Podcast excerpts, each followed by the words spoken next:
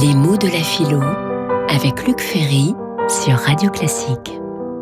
Cosmos, cosmos, eh bien, euh, chez les bouddhistes comme chez les grecs à nouveau, comme chez les stoïciens en particulier, le monde est représenté comme un cosmos, c'est-à-dire un monde dans lequel tout est lié, tout est harmonieux, tout est en lien avec, euh, avec tout. Les êtres euh, ne sont jamais séparés. C'est une idée que Schopenhauer reprendra dans son grand livre de 1819, Du monde comme volonté et comme représentation.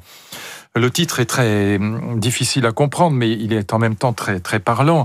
Au niveau de la représentation, c'est-à-dire au niveau du sommet de l'iceberg, si on veut, et non des souterrains, de la partie immergée de, de l'iceberg. En l'occurrence, plutôt des, sous-marins, si je puis dire, que des souterrains, puisqu'il s'agit d'un iceberg qui flotte. Eh bien, au niveau de la conscience claire, au niveau de la représentation, nous avons le sentiment que les choses sont séparées, que les êtres sont séparés les uns des autres.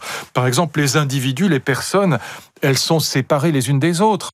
Je suis moi-même, je ne suis pas vous, et vous n'êtes pas moi. Et donc, euh, au niveau de la représentation, au niveau de la conscience claire, au niveau du monde dans lequel nous vivons euh, consciemment, si je puis dire, au niveau de, du sommet donc de l'iceberg, tout semble séparé.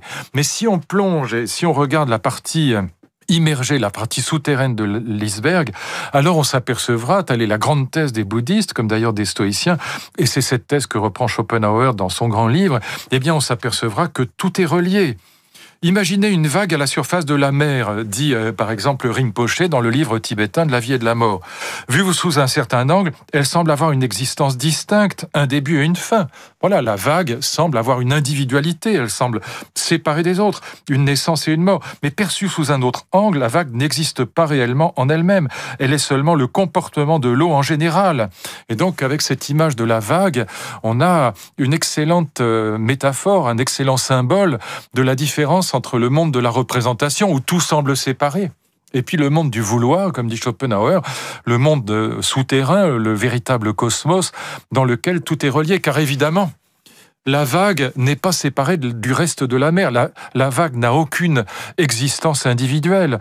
La vague, euh, elle n'a en vérité ni début ni fin. Elle est un mouvement perpétuel qui se fond évidemment dans le reste de l'océan, dans le reste de la mer, aussitôt qu'elle est apparue.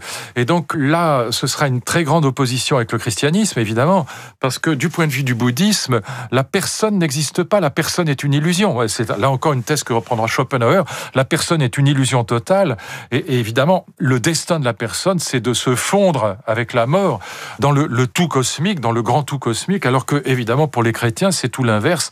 La personne continuera d'exister au ciel, au paradis, après la mort. Grand schisme, encore une fois, entre le bouddhisme et le christianisme que Schopenhauer avait très bien compris, ce pourquoi il détestait le christianisme et il adorait littéralement le bouddhisme.